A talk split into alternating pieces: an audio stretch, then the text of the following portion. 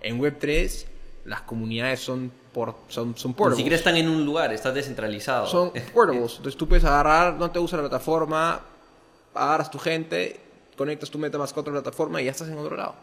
Y ya está. No necesitas crearte una cuenta, no necesitas nada. O sea, simplemente es exportas todas tus cosas y, y ya está. Entonces las plataformas ahora comienzan a optimizar para el usuario, ya no para ellas, para ellas mismas.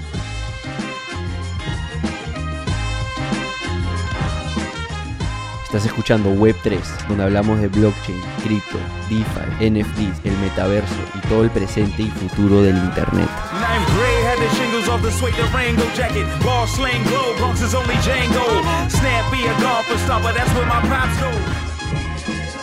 Jaime, ¿cómo vas? Muy bien, aquí listo para un nuevo episodio de Web3. Me he pasado toda la tarde, te quería contarte esto, mirando NFTs. He estado todo el día en OpenSea, pero todavía no puedo, no me siento cómodo pulling the trigger. Todavía no, no he pasado lo, lo- el ETH a, a OpenSea. Bueno, es que también, o sea, si miras la cantidad de colecciones que hay, la, la cantidad de NFTs que hay es abrumante. No sé si te pasa a ti, pero a mí todos los días me llega por Instagram un montón de spam, de un montón de proyectos. Y te diría que fácil el 99% de ellos no vale la pena. Pero yo sí he comprado eh, NFTs en el pasado. Y, y hay que saber realmente buscar los proyectos que a uno le interesa. Y creo que hoy día, en la conversación que vamos a tener después, hay unas cuantas este, pistas de cómo hacerlo bien. Sí, creo que parte del problema para mí es que a mis 26 años, recién en el último año. He empezado a entender el valor del arte. O cómo tal vez el arte puede valer tanto para ciertas personas, ¿no? Vas a un museo, ves un cuadro que tiene literal un, un punto azul y vale 3 millones de dólares. Y es como que yo puedo hacer esto, ¿no? Bueno, Pero hay toda una historia detrás de por qué tal vez esa pintura vale tanto, una escultura, etcétera, etcétera, representa algo para ciertas personas. Y creo que eso es lo que estamos viendo ahora también en el mundo de NFTs, ¿no? Bueno, qué suerte que tú puedas identificarlo porque yo no. O sea, yo veo la gente en las comunidades hablando de lo maravilloso que es este diseñador, qué increíble colección. Y yo más bien ahí entro medio como que con ojo inversionista y trato de entender qué es lo que la comunidad quiere y ahí me voy empapando de información. Pero creo que eso lleva a este otro concepto de comunidad. Muchos de estos proyectos, el éxito se puede medir de qué tan interesada está en la comunidad en el producto en sí y no tanto en comprarlo para revenderlo. Que hoy día esas comunidades viven en los discords. O sea, si Claro. quieres en verdad estar metido en el mundo de NFTs, tienes que tener tu cuenta de Discord, tienes que estar ahí con, con los GM en la mañana. Así es. Y la verdad es que es. No todos los proyectos te van a parecer interesantes. Y aparte hay muchísima información con el cual te puedes abrumar de los mil canales que hay en, en Discord, en cada uno de los servidores que estás metido. Entonces, yo de hecho sigo ciertos, estoy metido en ciertos servidores para, y salido de varios porque ya sentía que era demasiada información. Y trato de eh, ver y sacar con pinzas la información que sale ahí, pero es muy interesante lo que la gente comparte y ahí entiendes de que si un proyecto va a tener éxito o no, está basado en las personas que están atrás moviéndolo. Hay mucho FOMO también, hay mucho, hay mucho fear of missing out, ¿no? Eh, se ven como los, los floor prices, los precios básicamente de estos NFTs han incrementado exponencialmente este año. Básicamente na- casi nadie en el mundo sabía que era un NFT antes de este año. Pero por ejemplo, o sea, ¿quién- cómo, ¿cómo sabemos si es que va a haber otro Board Ape? O sea, ¿cómo sabemos que estos NFTs pueden llegar a valer millones de dólares? ¿Cuál es el próximo blue chip? ¿no? Claro, o sea, yo te juro que no entiendo, porque para mí los únicos NFTs que podrían servir para algo son los que tienen una utilidad detrás. Que te dan acceso. Acceso, eh, permite poder eh, eh, hacer que, que pertenez- sea parte de un juego, por ejemplo, que sea un activo dentro de un juego. O sea, ese es el tipo de cosas que, que yo puedo entender, pero comprendo que otros entraron más por el amor al arte y bueno, se han forrado. Y, y- este es el mundo que, que va a hacer que nuestros futuros hijos puedan en verdad lograr algo que nosotros no podíamos, que era realmente ganar dinero, ser propietarios de los frutos de nuestro trabajo cuando juguemos videojuegos. sí. Que, que de hecho es curioso porque hay un movimiento de gamers que no quiere que los NFT sean parte de, de- de su mundo porque están acostumbrados a- a- al sistema actual y sienten que más bien esto puede terminar por hacer que el juego ya no sea divertido, sino que se vuelva más un negocio, ¿no? Mientras que hay otro, mi estilo, que yo sí digo, oye, qué bacán poder juntar cosas que me gustan, que son los negocios y los videojuegos, y que se genere, todo un econom- token economic que donde hay un dinero del juego y que puedes comprar activos y esos activos te generan dinero, como podría ser comprarse un auto y hacer taxi. Y eso lleva al capítulo en verdad muy divertido que tenemos hoy día en Web 3 Podcast con Santiago Tapia, un ex consultor Así de es. BCG Res- rescatado, rescatado. que lo dejó todo para básicamente trabajar en base al nuevo Pokémon, se podría decir, ¿no? Así es.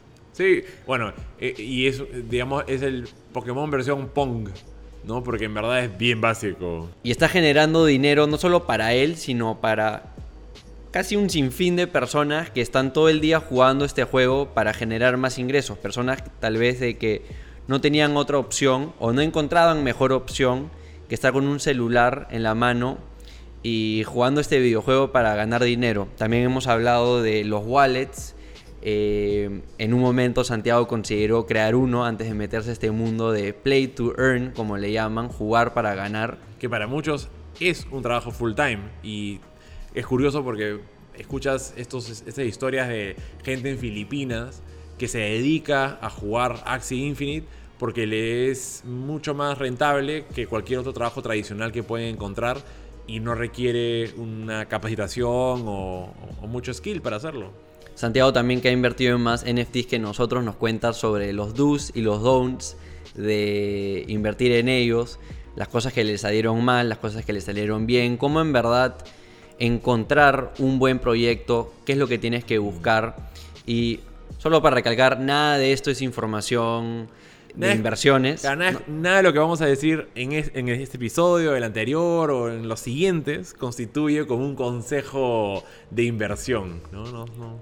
No somos acá expertos, este, asesores financieros. Todos, todos para la diversión del play to earn y de este nuevo mundo de la tecnología al cual nos estamos metiendo. De hecho, hay un concepto que se repite bastante en, todos estos episodios que es do your own research, ¿no? Y es, es un concepto básico del mundo web 3 que es, o sea, realmente cada uno tiene que ir a hacer su tarea de investigar en, en- en qué espacio se quiere meter y cuando al final decidas invertir en algo, estar seguro de que uno hizo toda la investigación posible para estar tranquilo con lo que hagas y de ahí hold, hold. Exacto. Así que los dejamos con el capítulo 3 de Web 3 Podcast con Santiago Tapia. Espero que puedan aprender bastante y ayudarlos a determinar bien dónde en verdad hacer su propio research. Super, vamos. Santiago, ¿qué tal? Gracias por venir. ¿Qué tal, Diego? ¿Cómo van?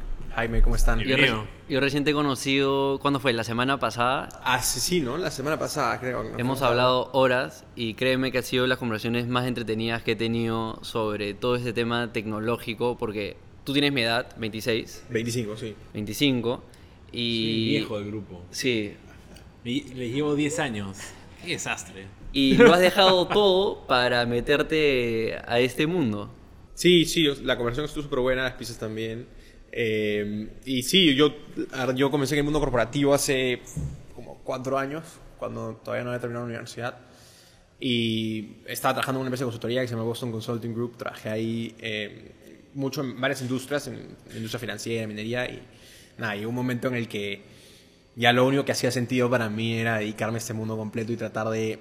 O sea, yo sentía que era, era tan complejo y habían tantas cosas que aprender que lo único que hacía sentido para mí en ese momento era tratar de aprovechar algunas de las oportunidades que están saliendo. Entonces decidí dedicarme al 100%.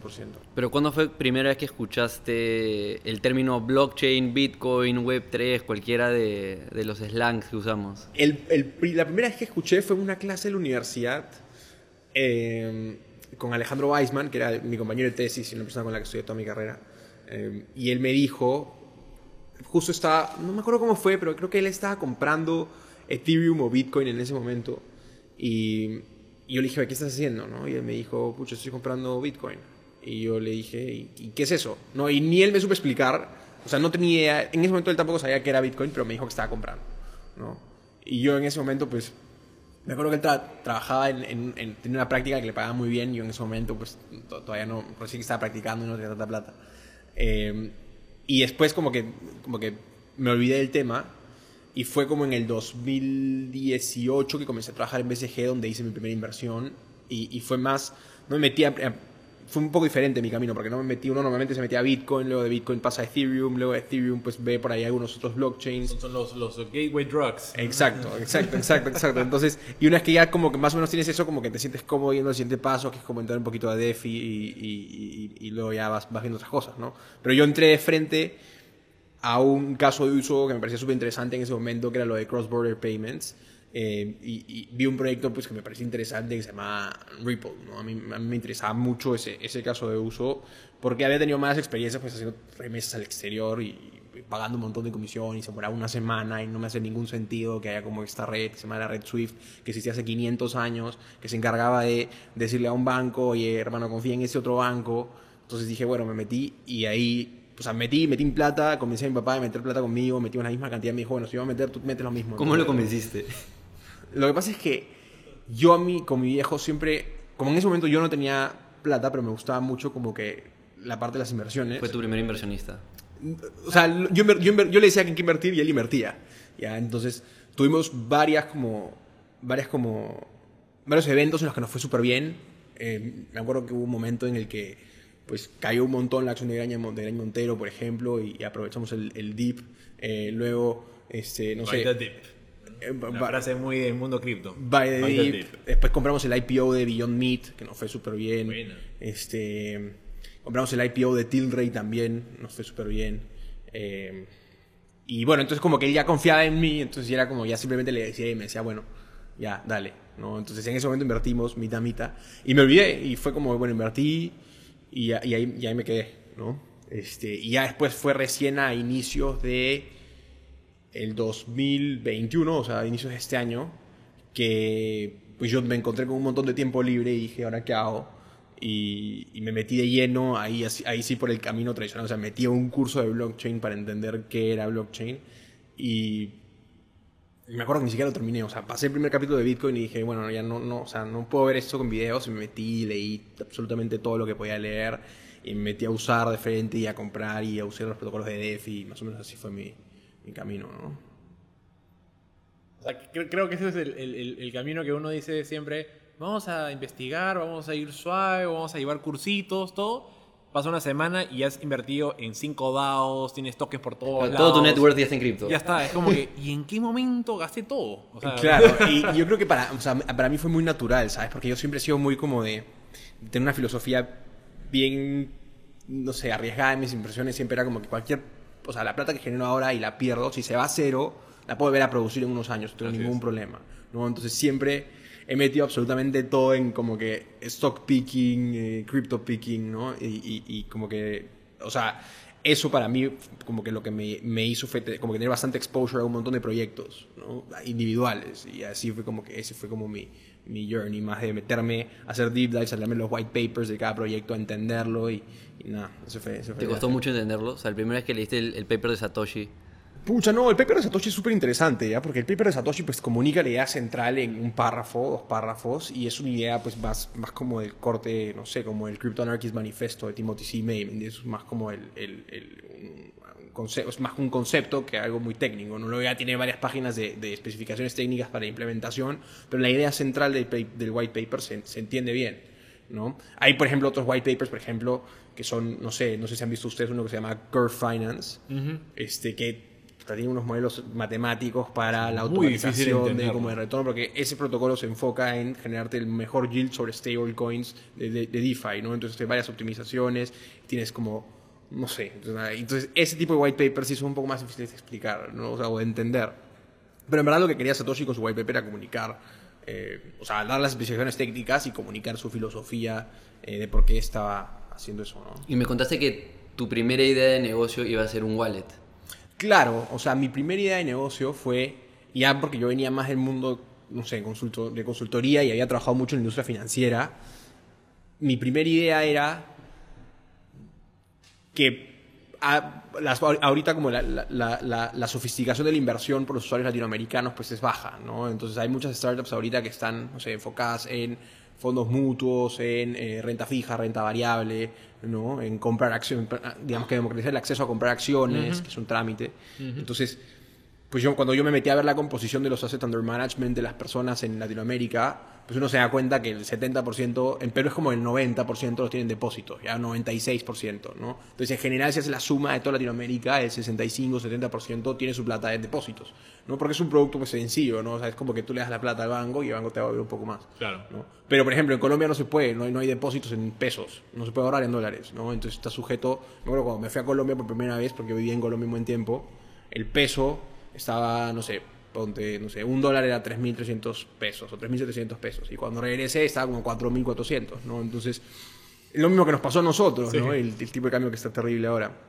Entonces, y encima, nosotros, nosotros lo que pasa es que sí tenemos productos de ahorro en dólares, podemos hacer depósitos a plazo en dólares, digamos que los bancos y las cajas ofrecen ese servicio, pero igual la tasa de interés es ridícula, ¿no? Es ridículamente baja. Eh, y, y entonces, pues uno, mi conclusión fue que si los latinoamericanos invertimos en depósitos, pues, perdemos plata año a año contra la inflación y contra la devaluación, ¿no? Entonces dije, bueno, tengo que abordar ese problema de alguna forma. Y una forma de abordarla era hacer un wallet que le permita a la gente ahorrar en dólares usando DeFi sin tener idea de que están ahorrando en dólares usando DeFi. ¿me entiendes? O sea, que sí sepan que están ahorrando en dólares, pero que no sepan que están usando DeFi. O sea, básicamente que están, sus dólares están siendo transformados en stablecoins que están generando un yield mucho mejor al que Ajá. recibirían en, una, en un traditional finance. Exactamente. Que eso existe hoy en día a nivel mundial. O sea, existen estos wallets donde tú puedes meter Claro. tus Y los retornos coins son- y son muy buenos. Claro, van desde 6 a 12%. Sí, 12%. O sea, por ejemplo, Buenvita hace eso acá. Este, y de hecho, antes, o después de que ya como dejé esta idea, pues conversé con, con, con Matías, el CEO de Buenbit, y él me contó más o menos cómo lo hacían. Y me hizo mucho sentido. Entonces, pues, si quieren algún producto de inversión, no esto es de propaganda, pero ahí, ahí tienen a Buenbit, creo que tienen una buena, buena interfaz. Lo que sponsoreen ahora, ya está fregado. queda otra. Sí. ¿Y, ¿Y por qué no salir ante ese proyecto? Pucha, porque me acuerdo que estamos preparando la ronda de inversión. ¿ya? Es súper interesante esa historia, porque estamos preparando la ronda de inversión. Y yo había hecho el pitch. Entonces, Nunca habías recaudado dinero antes. O sea, habíamos como que prototipado, porque tú tenías como dos, como que nosotros- como era un producto de, de ahorro slash inversión, como que teníamos que recaudar plata de algunos usuarios para entender más o menos cómo funcionaba el usuario, ¿no? Entonces, habíamos hecho esa recaudación de plata, más no una recaudación de, de- de plata por equity, ¿no? Y estamos preparando esa ronda de inversión. Entonces, pucha, estamos preparando y me, me- me había, me había- armado un pitch eh, súper chévere. La- me encantaba el nombre del- de, la, de la- de la app, se llama Wolf, pero como U-O-E-L-F, cantaba el nombre. El pitch está increíble. Yo me había armado de branding, o sea, no, está increíble. Y estaba como haciéndole el pitch a mi, a mi advisor y al, y al equipo. Y no sé por qué, por algún motivo, yo hace una semana tenía, me acuerdo que había comprado 1.3 Ethers en un dip y compré como a 1200, 1700 creo Ethers, nada. Compré como 1.3 y tenía ahí en el wallet. Y de nada como que entré a OpenSea y... Por primera vez, ¿no? Entonces como que siempre en ese momento estaba como la gente me decía, "Oh, ¿has visto los NFTs? Y no sé qué. Entonces entré a OpenSea y me comencé a comprar todo. Ya, o sea, no, no sé, no sé si les ha pasado... Sí, caramba. sí. No sé si les ha pasado como que la primera vez que compran un NFT pues les da como una especie de shopping spree y comienzas a comprar y en ese momento no sabes cómo funciona nada, o sea, no sabes qué proyecto es como es valioso, qué arte es valioso, entonces simplemente comienzas a comprar y comprar y comprar porque te gusta y después te das cuenta que así no funciona el mundo, entonces mis, mis 1.3 Ethers se convirtieron en cero en nada de tiempo y hasta ahorita sigo con esa colección. ¿Qué me fue esto? Eso fue como en ¿qué habrá sido? ¿Junio? Junio. Pero y todo estaba barato ahí, porque todavía no ha sido la explosión que No, ha o sucedido en sea, los últimos tres meses. En ese momento, si, si no me acuerdo, un Board Ape estaba a 3 zetas máximo, ¿no? Este, entonces estaba baratísimo. Pero, pero quién sabe, o sea, ese es el, el gran problema con este tipo de cosas, es que no sabes qué va a pegar, qué va a dispararse, hay muchos proyectos. O sea, en ese momento había muchos proyectos y yo, la verdad, me hacé todo mi Ether en, en junk, ¿me entiendes? Y ahora tengo, tengo diferentes accounts con mis NFTs y, o sea, es tan junk, pero tan junk que no me gusta tener los que sí me gustan, o sea, en, en la misma cuenta de ellos, de esos otros, ¿no? Entonces los, los separé. Incluso compré uno, me pasó encima que compré uno que me encantaba el arte, que se llama Degenerate, Zoo, creo. Este... Y de- hecho me, me encantaba. Y apenas lo compré, al día siguiente como que hicieron un rug pull. O sea, el- el- el artista dijo, bueno, este, no sé qué pasó, yo me desaparezco y borraron todo, ¿me entiendes? Me quedé en el aire. Bueno, aprovechando eso, porque también todas estas cosas traen sus, sus potenciales riesgos, si puedes explayar un poco esto que acabas de mencionar, el rug pull, qué significa y casi como un warning a todos los que nos están escuchando, qué es lo que puede pasar también. El este primer warning que les voy a dar es que no hagan lo que hice yo, de gastarse todo su éter en cosas que les parecían chéveres, porque así no, o sea, si es que tú estás viendo eso como una inversión, pues hay, hay como diferentes formas de identificar el valor y esa, no- yo no apliqué ninguna. Pero un rug pull es, es, es algo que siempre, siempre ha existido en el, en el espacio cripto, porque como el cripto es Wild West, o sea, no hay, no hay nada de regulación, no hay KYC, no, no, o sea, es- eres que tú, eres tú y know tú. your customer, ¿no? que Ajá. los gringos exigen para Eh, poder- Exactamente, o sea, que pongas, por ejemplo, tu DNI, tu address, para que sepan más o menos quién eres. Entonces, como solo eres tú y tu MetaMask, que es tu digital wallet, Sí. Eh, pues, y, y estás esco- escondido atrás de una dirección que es, o sea, básicamente cada uno está escondido atrás de su número de cuenta, ¿no? Entonces, uno puede ver cuántos activos tiene cada número de cuenta, pero no sabe quién está detrás del número de cuenta, ¿no? Entonces, como hay tanto pues, como pseu- pseudonimidad, este, el espacio se, pues, se presta a tipos de scams, ¿no? Y un tipo de scam es un rug pull en el que tú vendes un roadmap de un proyecto súper chévere y dices, oye, mira, este proyecto va a hacer esto, y tengo este roadmap y voy a hacer esto, y esto, y esto, y esto, y esto lo vas como que faceando y haces primero un, release y luego se viene un release más adelante. Entonces, un rug pull es cuando hacen el primer release, todo el mundo invierte en ese proyecto y al día siguiente desaparece todo el mundo, ¿no? Entonces borran Twitter, Discord, borran todo y básicamente te quedas con un montón de junk. que no tienes ni idea montón. quiénes son, no, tienes cómo contactarlos, no hay nadie con quien quejarte. Olvídate. Y algo súper interesante que me parece en en el espacio es que, y eso es porque como hay tanto como especulador en el espacio, que hay gente que ha podido hacer múltiples rug pulls, ¿me entiendes? O sea, es como que, y yo, yo siempre me peleo en Twitter con, con, con la gente, no sé, pues con los whales, porque los, los whales son ex- especialistas haciendo rug pulls, ¿me? Whales son estas personas que tienen mucho, mucho dinero en cripto. Exacto, Que pues entran O sea, hay- duro y sacan todo de golpe. exacto, y hay mucha... Pump and dumps. Pumps and dumps, exactamente. Y hay mucha gente que, que, que, no sé, se compró un punk cuando no valía nada y ahora tiene un punk y como que por eso está entitled a tener una opinión en el espacio. Claro. ¿ya? Y, Conozco varios de esos. y, y y, o sea, hay muchos que sí aportan un montón, como el, el- no sé, pues, este, no sé, a mí me gusta mucho Punk 6529, este, aunque a veces lo critico un montón y nos, nos- nos peleamos por Twitter, pero me gusta a veces las cosas que dice. Este, pero sí, o sea, incluso como que el espacio como que te permite, o sea, la educación en el espacio todavía está tan, limi- tan, li- tan limitada que te permite hacer múltiples rug pulls y hacen esos pam pam pam pam. O sea, un pam pam dump al final es una especie de rug pull, ¿no? Y, y nada, eso a veces me, me da cosa, pero eso es un rug pull. Pero volviendo, a- antes de volver a la- a la historia de la recaudación de fondos, no mencionaste qué es lo que sí buscas en un buen proyecto de NFTs. A ver, o sea, ese es un buen punto, ¿ya? Eh, Yo creo que es la comunidad es lo más importante, ¿no? Quieres ver una comunidad sólida, en un Discord con bastantes participantes, no quieres que, digamos, sean pocas personas las que tienen la gran mayoría de las piezas de un proyecto de NFT, sino quieres que esté bien distribuido entre varias personas. o sea, yo creo que tengo una, una filosofía interesante y es que si a mí alguien me cuenta el proyecto, no lo compro, ¿sabes? Tienes que descubrirlo. Tengo que descubrirlo, sí. Pero es un tema personal, o sea. Es un, te- es un tema, es un tema personal, pero es un tema de... de, de, de- En Twitter lo tienes que descubrir. Exacto, y es un tema más de como que... A mí me pasado, por ejemplo, yo descubrí este proyecto que te contaba, Makeverse, cuando tenía 300 followers, ¿no? Entonces como que para mí es un tema de... Tu profile es ese, ¿no? Sí, o sea, el de LinkedIn, sí. Este, pero para mí es un tema como de, de los proyectos que mayormente son conocidos por gente que no está 100% en el espacio, es porque están invirtiendo un montón en marketing, ¿ya? Y cuando tú inviertes un montón en marketing para, para, digamos que para promocionar tu NFT, ya la comunidad es menos, menos, menos orgánica.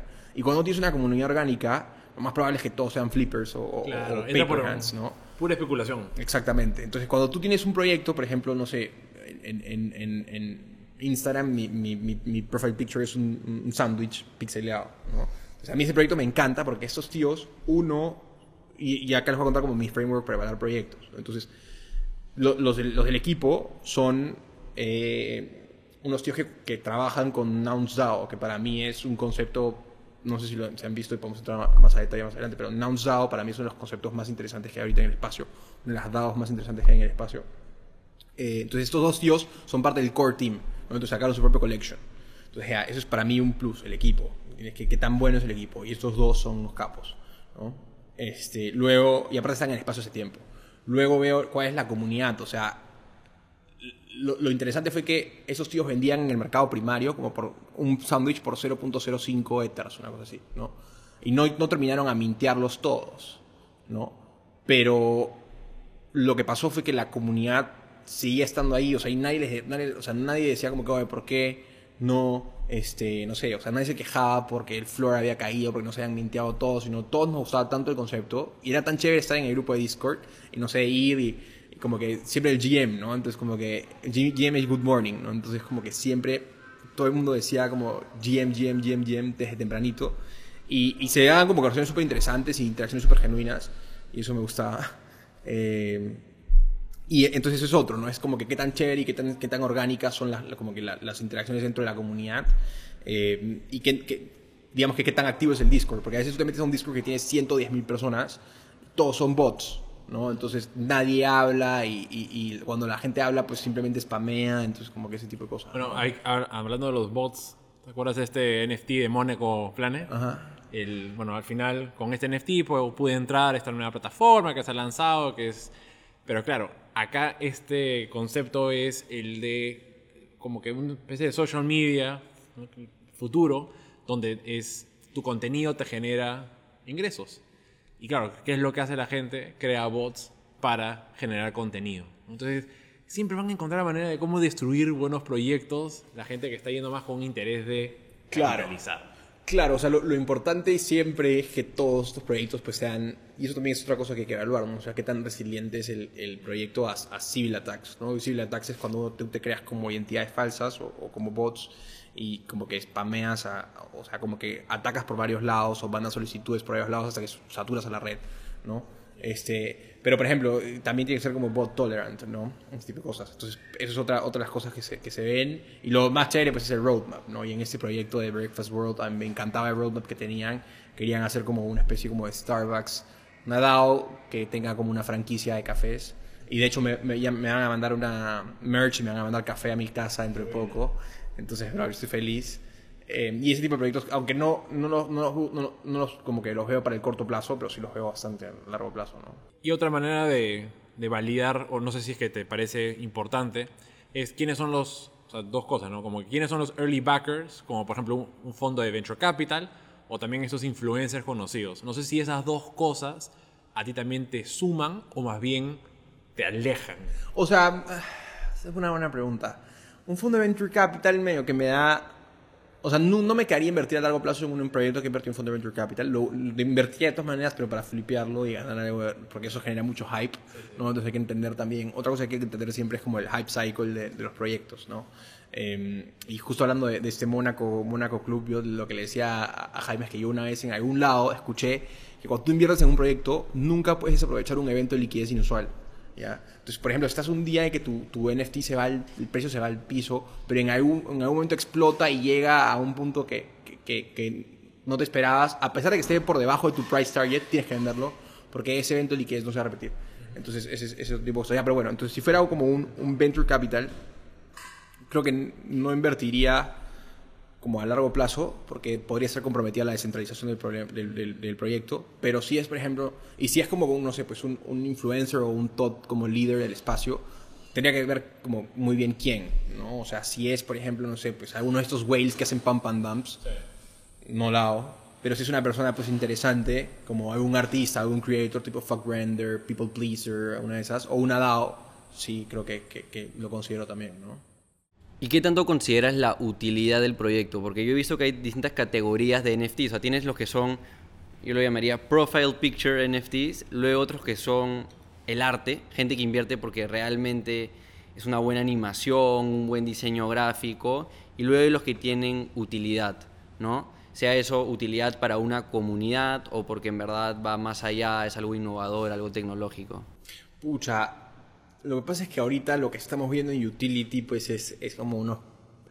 O sea, como eso es tan nuevo, Es más access. los modelos de Utility, el, el modelo de Utility básicamente se traduce en dos cosas, o en Access, o en, no sé, pues como Cyberconks, ¿no? Que, te, que tu, tu mono como que te, te rinde una, o sea, te, te produce unas bananas y esas bananas tú las puedes usar para producir otro mono y ese mono lo puedes vender a otra persona. ¿Mañas? O sea, staking. Entonces, o sea, porque hay unas eh, que te permiten hacer staking del, del token de Para- la plataforma. para crear otros NFTs, por ejemplo, ¿no? Entonces, that's kind of, a Ponzi, ¿no? Y, y lo otro es como Access, ¿no? Entonces, el Access depende de qué tan buena es como la comunidad, ¿no? Entonces, pero como que encontrar otro tipo de utility ahorita es- está complicado. De hecho, sí, ¿no? Por ejemplo, en Mónaco, pues es, es algo interesante, es un concepto interesante que hay que ver cómo lo, lo ejecutan, pero... Porque ahí ese de Mónaco, este no es porque le estoy diciendo cherry, sino que ahí lo que tienes es dos cosas. o sea, es el access a una plataforma antes de tiempo. ¿no? Y la segunda es que te permite hacer staking del, del, del token nativo de, de esa plataforma. Pues, ¿no? y, y ir ganándolo. Claro.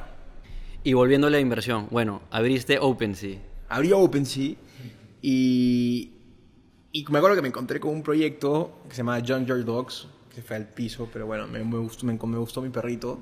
eh, y me lo compré y después dije, bueno, ¿y ahora qué hay? Y comencé a buscar y como no entendía, simplemente compré y compré y compré y compré, compré, porque dije, bueno, estoy early todavía, ¿me entiendes? O sea, no, hay, no tengo ningún amigo que se compró NFTs, no conozco a nadie en Perú que se compró NFTs todavía, entonces debo estar early y si yo, mi lógica fue, mi lógica fue bien tonta, ¿no? Pues si, yo, si estoy early, pues esto va a crecer, ¿no?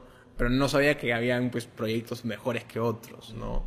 Eh, entonces compré todo y en ese, bueno, entonces en ese momento que estábamos como que levantando la inversión, pues estaba mostrando el pitch y en eso por casualidades de la vida termino mostrando mi, mi, mi cuenta de OpenSea en lugar de mostrar la presentación y, y, y nos quedamos eh, como que me acuerdo que la gente me preguntó ¿y qué es eso?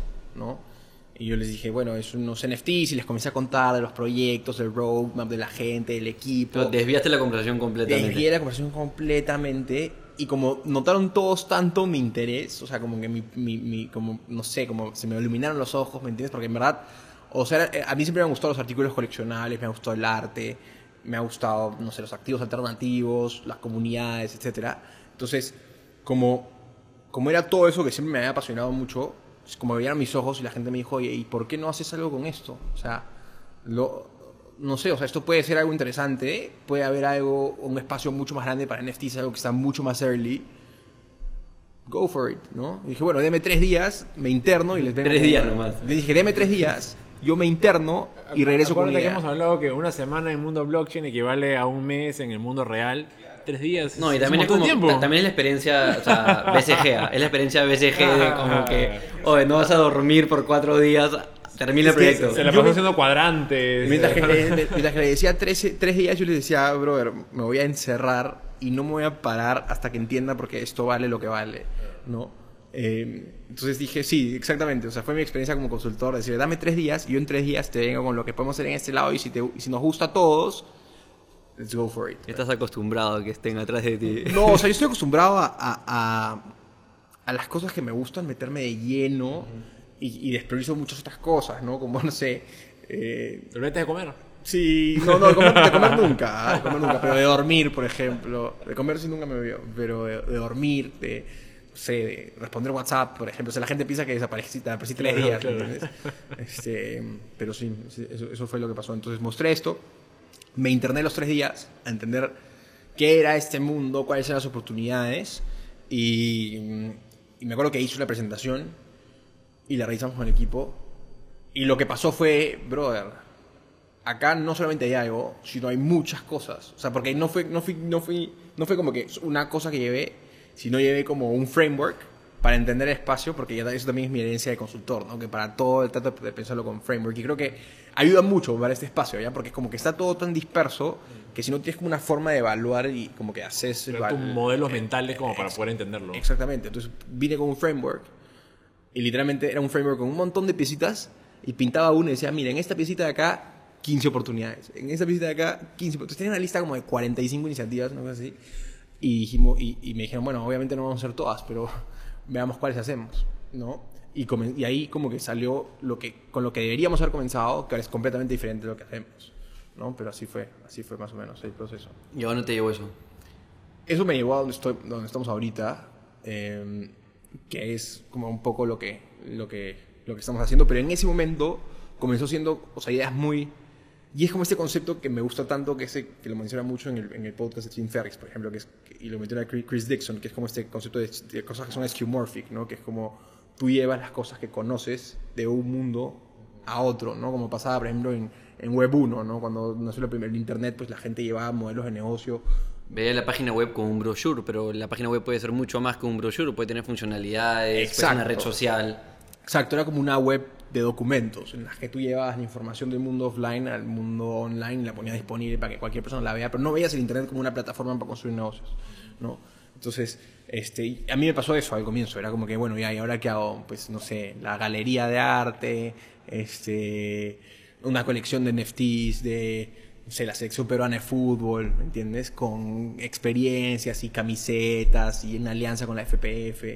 Y, y, este, no sé, y me acuerdo, me acuerdo que era. Ah, y otra era como una, una película que nunca se llegó a realizar, queríamos, que tenía, pero que tenía varios personajes, queríamos hacer como que NFTs de esos personajes y luego financiar la película. Ya, pero eran como cosas muy, muy como, como iniciativas y no un modelo de negocio pues sostenible, ¿no? Entonces como que trabajamos esas y al final nos dimos cuenta, oye, uno, no podemos trabajar las tres en paralelo. Dos, siempre faltaba como el, como que el genio tech que nos diga, "Oye, yo programo este smart contract.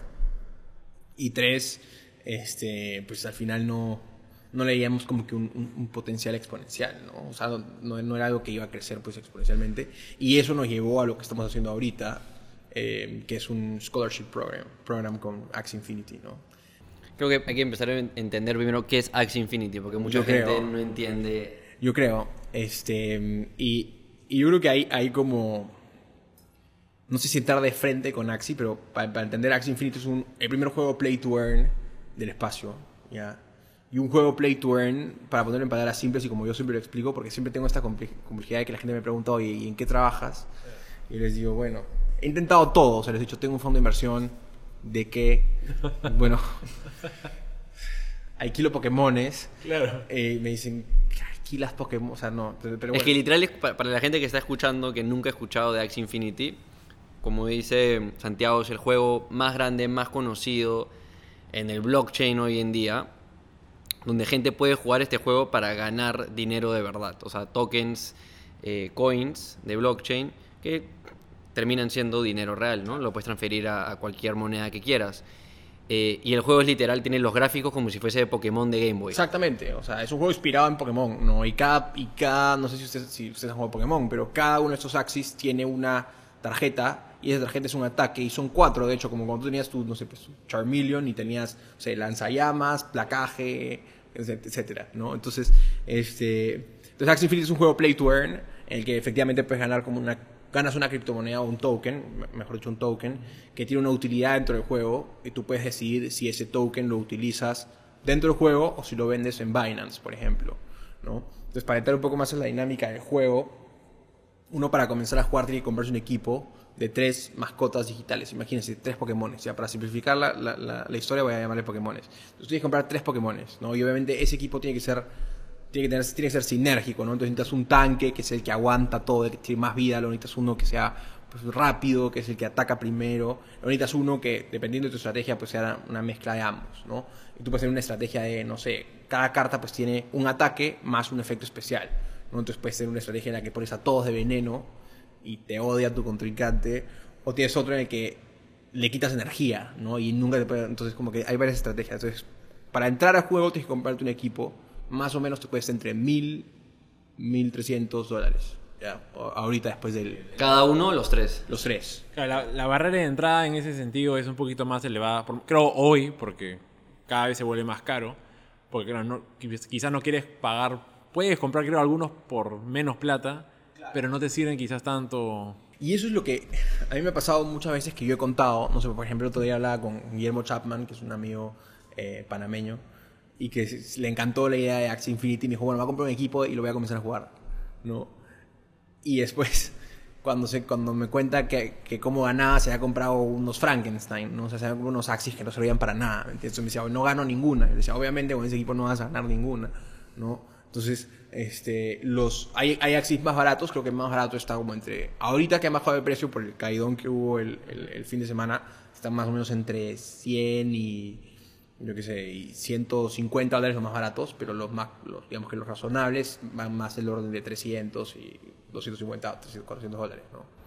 Y cuando tú dices que haces scholarships, eso significa que tú consigues gente que juegue el juego, tú no vas a estar todo el día jugando Pokémon, esta gente que tú consigues es la que juega el Pokémon y tú pagas por los Pokémon que ellos no tienen el dinero para Claro, o sea, el modelo es súper interesante y ahí es un modelo que es Web3 native, ¿no? O sea, es un modelo que no es exportado, bueno, es exportado de- o podría ser paralelo a otras cosas, como no sé, pues por ejemplo, antes la gente se compró un carro y conseguía alguien que lo pueda taxiar Claro. y, y ahí tenía una es el-. Es, un activo productivo. Ese es el, ¿no? el- el- quizás la analogía con el mundo físico más cercana. Exactamente. Compré un activo, pero otra persona lo opera y yo le pago un fee por operarlo, por generarle dinero. Exactamente, entonces acá como es algo tan, no sé, no sé si es complejo, pero es algo como tan especializado, ¿no? Que es uno, saber qué Axis comprar, y para saber qué Axis comprar tienes que ser constantemente actualizado de cuál es el meta del juego, qué cartas están bien, qué cartas están mal, tienes que ver videos, etcétera. Entonces, lo que, lo que hacen, lo que hago yo es ofrezco un producto de inversión para los inversionistas que tienen el capital y la exposición, digamos que la, la- la- no sé, la tolerancia a riesgo que significa una inversión de este tipo. Este, entonces, levanto ese capital, compro los equipos de Axis este, y por otro lado tengo a los gamers, son personas que no de repente no tienen capital o no tienen, no tienen esa tolerancia a riesgo, es decir, pueden que tengan el capital pero no quieren exponerlo a este tipo de riesgo, este, pero tienen el tiempo y la exposición para jugarlo, ¿no? Y aparte son, son gamers, ¿me entiendes? O sea, gente que les, que les encanta jugar. ¿Y en qué rango de edad están por lo general? Pucha, tenemos de todo, ¿ya? O sea, yo te diría, Y distribuido O sea, geográficamente también. o sea, tenemos, sí, están distribuidos por toda Latinoamérica y tenemos gente de hasta, de, sé, 45, 49 años, 50, este, y tenemos gente, pues, mayores de 18 todos, ¿no? Obviamente, ese es el primer ¿En filtro. qué porcentaje ya llegan sabiendo jugar? Pucha, es que es súper competitivo. El otro día me llegó un CV de, de, una- de- o sea, de un scholar que Estaba estaba... en este equipo. y era una persona, o sea, y era una persona, pues, eh, que hizo un CV de la- la- bien bacán, ¿me entiendes? O sea, había puesto como que, oye, no sé, ¿y por qué creo que me dar una beca? Porque he llegado tal, he jugado en Yu-Gi-Oh! de manera internacional, he sido campeón en no sé qué cosa, en Magic, ¿me entiendes? Claro. Entonces sí es como... Claro, te la sabe toda. O sea, ya se ha sofisticado tanto este espacio eh, que, que- que digamos que, que- que llegan como que estos, estos perfiles, ¿no? Este, pero bueno, para terminar de explicarles cómo es el modelo, entonces yo compro esos activos, luego consigo gamers, tengo una comunidad en Discord de más o menos 2000 gamers y constantemente los estoy como... O sea, les doy un examen con el que filtro los que ya pueden jugar, luego los entrevistamos, los seleccionamos a los mejores y esos que entrevistamos entran a un waitlist y apenas tenga becas los asigno a estos, a estos como scholars ¿no? o becarios. Y a la gente que no pasó el examen igual se pueden quedar en la comunidad porque damos recursos, nuestros becarios streamean para enseñar a la gente cómo jugar. ¿no? Entonces al final es como una academia, ¿no? Entonces cuando te gradúas es cuando te damos una... Claro, tú eres una Alex beca, Ferguson. ¿no? claro, yo soy es un equipo de fútbol y yo soy Sir Alex Ferguson. Pero... Y a tus inversionistas, ¿qué, qué retorno les prometes? O sea, no les prometo ningún tipo de retorno. Todo el mundo tiene que saber que eso es un activo pues, de alto riesgo. Eh, pero el retorno histórico que les hemos estado dando pues, ha sido súper atractivo. ¿no? O sea, el primer mes les dimos entre, algunos, o sea, entre, 17, entre 17 y 20%. Y este último mes hemos dado entre 15 y 20%. Claro, pero cuando tú dices que le das retorno, o sea, ¿qué tipo? o sea, ellos van a invertir. Ah, y, claro. Y, y tú les vas a dar toda la utilidad del mes. Hay cosas que te guardas para poder Es una buena comprar más pregunta. equipos, o sea, ¿qué tipo? O sea, lo que nosotros hacemos es, bueno, asignamos el, el- el equipo a los scholars y de eso, de ese equipo, pues un porcentaje va para el gamer y otro porcentaje va para el inversionista, ¿no? Entonces, con ese porcentaje que va para el inversionista, eh, más o menos, pues es, es- es lo que esos retornos, que esos rangos que estaba comentando, de retorno, ¿no? Y eso se paga mensualmente en la criptomoneda, o sea, en el token que quiera el inversionista. Si quiere stablecoins, en stablecoins, si quieren Smooth Love Potion, que es la- el token del juego en Smooth Love Potion, Ethereum, Ethereum, whatever. ¿Y tú cobras un fee de gestión o no? Yo cobro un, un management fee, pero es literalmente para cubrir gas fees. Y lo que sí cobro es un performance fee, ¿no? O sea, este, eh, y ese es como que eh, elegí este modelo porque era un modelo para vender un nuevo producto en el mercado en el que la mayoría de riesgos lo tenía que comer yo como No, pero está bien. O sea, y ahí hago el paralelo con el mundo de Venture Capital. O sea, los fondos de Venture Capital tienen dos fees. El, el fee de gestión claro. y el carry. ¿no? Que el carry es justamente el performance fee. Entonces tú lo que estás haciendo es, ok, sí se necesita un fee de gestión porque cubro con eso los gastos operativos, pero luego mi real beneficio va a estar eh, alineado si es que yo, ¿no? como gestor de fondo, me llevo la plata. Exactamente. Si es que mis inversionistas también están recibiendo. Exactamente. Y bueno, comenzamos así. ¿Y qué te digo? O sea, habremos comenzado. Me acuerdo que cuando llegamos al equipo 10, fue una gran celebración. Equipo 10, no sé qué, y ahora tenemos ya 130. Entonces, es como, y ha sido súper rápido, ¿no? Entonces, ha sido, ha sido un viaje bastante interesante, porque es súper chévere, igual, o sea, es como, uno, te das cuenta que estás generando un montón de impacto, ¿no? O sea, yo sí creo que, que hay un fenómeno ahorita que se llama job displacement, que pues, mucha gente, la, la pandemia ha evi- evidenciado que muchos trabajos pues, no se necesitaban, entonces mucha gente se ha quedado sin trabajo y no ha podido conseguir trabajo durante la pandemia.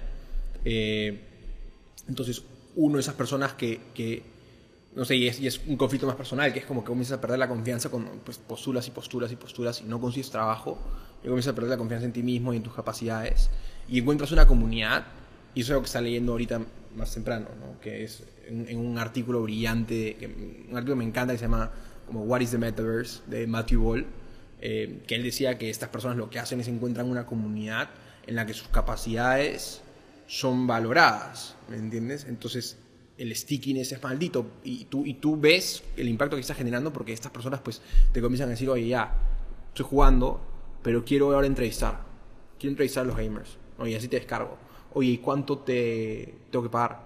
Este, no, no me tienes que pagar, quiero hacerlo yo porque quiero aprender cómo entrevistar a la gente. Y obviamente yo les digo, no, pago en Smooth Love Potion, no, obviamente no creo en el trabajo gratis. Pero me dicen, bueno, pero yo tengo que entrevistar. Entonces eh, entrevistan. Y luego me dicen, oye, quiero ahora comprar equipos contigo. Bueno, entonces ya como que vas, como que se van organizando, como que estos, este concepto de self-organizing systems, ¿no? Que son sistemas que se van organizando por su propia cuenta con ciertos actores que van a resaltar, ¿no? Entonces unos actores que están más comprometidos son los actores que están menos comprometidos. Entonces los que están más, más comprometidos pues automáticamente van saltando como a cargos de liderazgo y se vuelven mentores. Y así vas, vas como que organizando este guild, ¿no? No, no es como gestión tradicional donde la estrategia viene del directorio y vamos a hacer esto y se van a crear estos puestos de trabajo, no, esto es, va sucediendo, la gente va haciendo, sintiendo este empowerment de ir armando cosas. Más como un Isma Dao. Claro, más como Claro, estilo eh, exacto. O sea, es, es más como la gente proponiendo, oye, yo puedo ayudarte acá, no sé, y después me dijeron, teníamos un problema con un dashboard que muchas veces pues no actualizaba la, la- la información bien y el inversionista pues veía que su gamer no había producido nada esa semana, o sea, este día, y me que me escribían, y en verdad sí había producido, pero era un problema del dashboard. Entonces vino un padre y me dijo, oye, yo te paso un dashboard. Yo estudio, no sé, ingeniería de sistemas y te paso un dashboard en, no sé, dos semanas. Y dije, bro, buenazo, ¿no? Entonces, como que ya comienzas a, a, a- sourcear los capabilities que necesitas de tu comunidad. Oye, necesito diseño, o sea, diseño gráfico, pum. Necesito un programador, pum. Entonces, ya, ya es bacán porque, no sé, o sea, se genera en verdad una comunidad bien chévere y con interacciones bien ricas. Y, y- y nada, es un, un- un sistema que es organizado muy bien, de manera muy natural. ¿no? Creo que algo que mucha gente no se da cuenta y tal vez tú puedes explicar el por qué, es de que uno de los primeros, digamos, casos, use cases de blockchain está siendo en el mundo de gaming. O sea, muchas de las primeras aplicaciones, las primeras comunidades, eh, están siendo en juegos o todos los temas del metaverso, naturalmente, porque es un mundo virtual, se está moviendo primero por el mundo de gaming. Se proyecta que en el 2022 cripto gaming va a ser una de las industrias de mayor crecimiento. ¿Qué, ¿Cuál es tu perspectiva sobre eso? Non-financial advice, pero yo estoy súper bullish en gaming. O sea, yo, yo creo que gaming es una industria que la gente pasa por alto, pero uno es una industria enorme y es una industria que puede prestarse absolutamente a todo. Porque ahora hay como este concepto de gamification, ¿no? Entonces, literalmente, la mejor manera en la que tú podrías hacer como que una EdTech es si lo mezclas con gaming. ¿Me entiendes? O sea, si tú tienes una EdTech que, que, que sea como un juego, you made it, ¿me entiendes?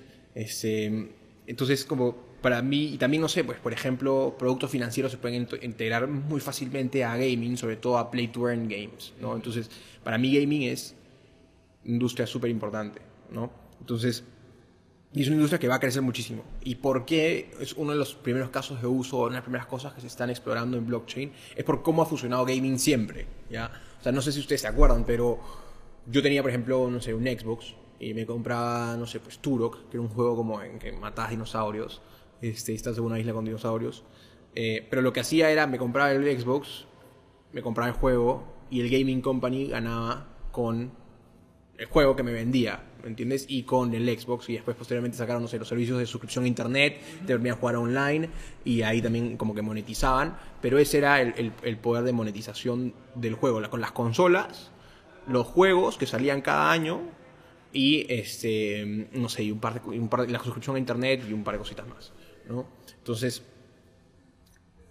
algo que, que- que era muy interesante, era un fenómeno que pasaba, que también lo estaba leyendo hoy día, era que habían algunos juegos que eran específicos de Xbox, por ejemplo de Microsoft, como por ejemplo Halo.